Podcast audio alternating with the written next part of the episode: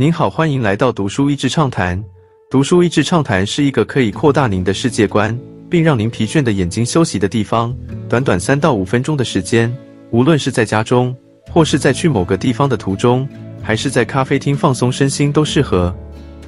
在许多世界顶尖运动选手的传记中，类似一万小时定律的十零零零 Hour Rule 的成功故事，我们大概都读过不少。但在部分运动赛事上，只是专注做好一件事，其实还远不足以作为成功保证。例如格斗，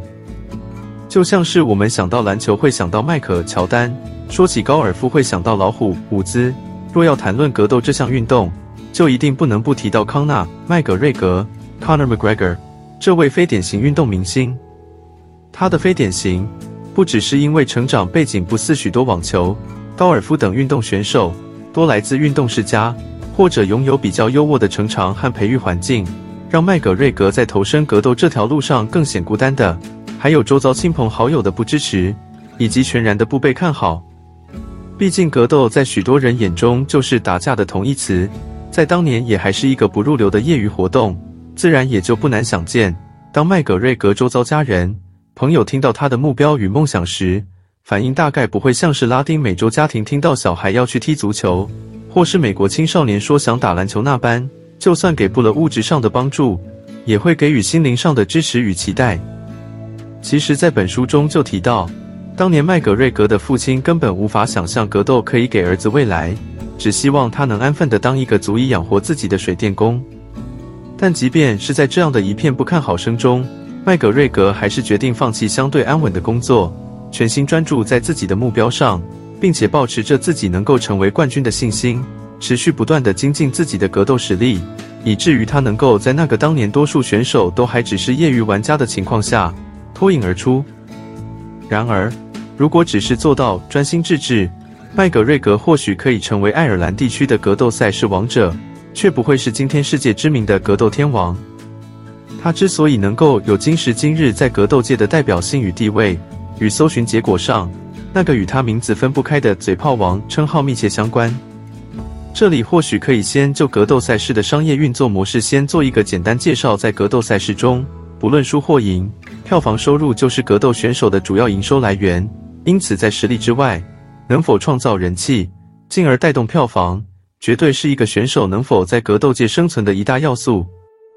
而这正凸显出麦格瑞格总爱在比赛前各种放话、挑衅的重要。他很清楚。光是能打还不够，他还必须创造话题，以引发更多观众和媒体的讨论与关注，才能冲出更高的票房。而这样的做法，拉高的也不只是他个人身价，也等于为格斗这项运动创造出足以支撑运动赛事商业运转的关键财务引擎，让格斗这项运动赛事今天得以在商业市场上拥有更大的影响力和更高的能见度。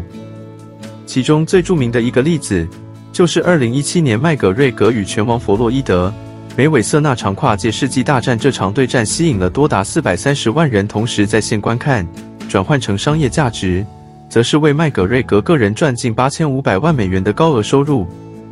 所以或许可以这么说，麦格瑞格虽然没有受过正规高等教育，但他也绝不只是那种空有一身武力的乡野匹夫。当他站在场上的八角铁笼内，使用的不只是蛮力和技巧。更懂得动脑袋规划战术，而当他走出场外，那种种呛声和浮夸的特色作风，其实也展现出他睿智的另一面。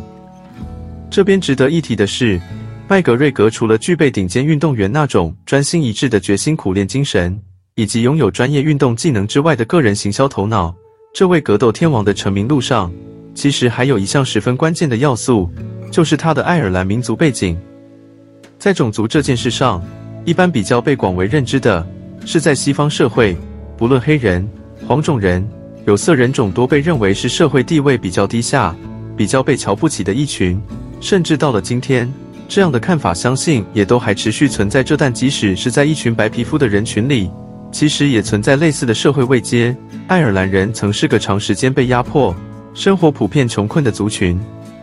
所以可以想象，麦格瑞格的出现。对于散落于世界各地的数千万爱尔兰人来说，是多么重要的一个指标人物。在某种程度上，麦格瑞格其实已经不只是为自己而战，更是为爱尔兰人而战。这一点也为他的角色定位又增添了一层民族英雄色彩，更成为他成名路上非常重要的一股力量。武术，这位既能打，也有商业头脑的格斗天王，非常懂得善用自身优势，经营个人品牌。相对于实际站上格斗擂台所赚取的门票收入，来自格斗的业外收入更是惊人。麦格瑞格的个人威士忌品牌 Proper 十二，曾不得不让全爱尔兰 Tesco 立下每人一天限购两瓶。以缓解供不应求的抢购潮，而以他为名的男装品牌 August McGregor 也成功成为时尚品牌新标签。今天的内容就到此为止了，十分感谢大家收听读书益智畅谈节目。如果对我们的内容感兴趣，欢迎浏览我们的网站 dashyz 点 net，或是关注我们的粉丝团读书益智，也可以分享给您的亲朋好友。欢迎继续关注我们下一期节目，下次见。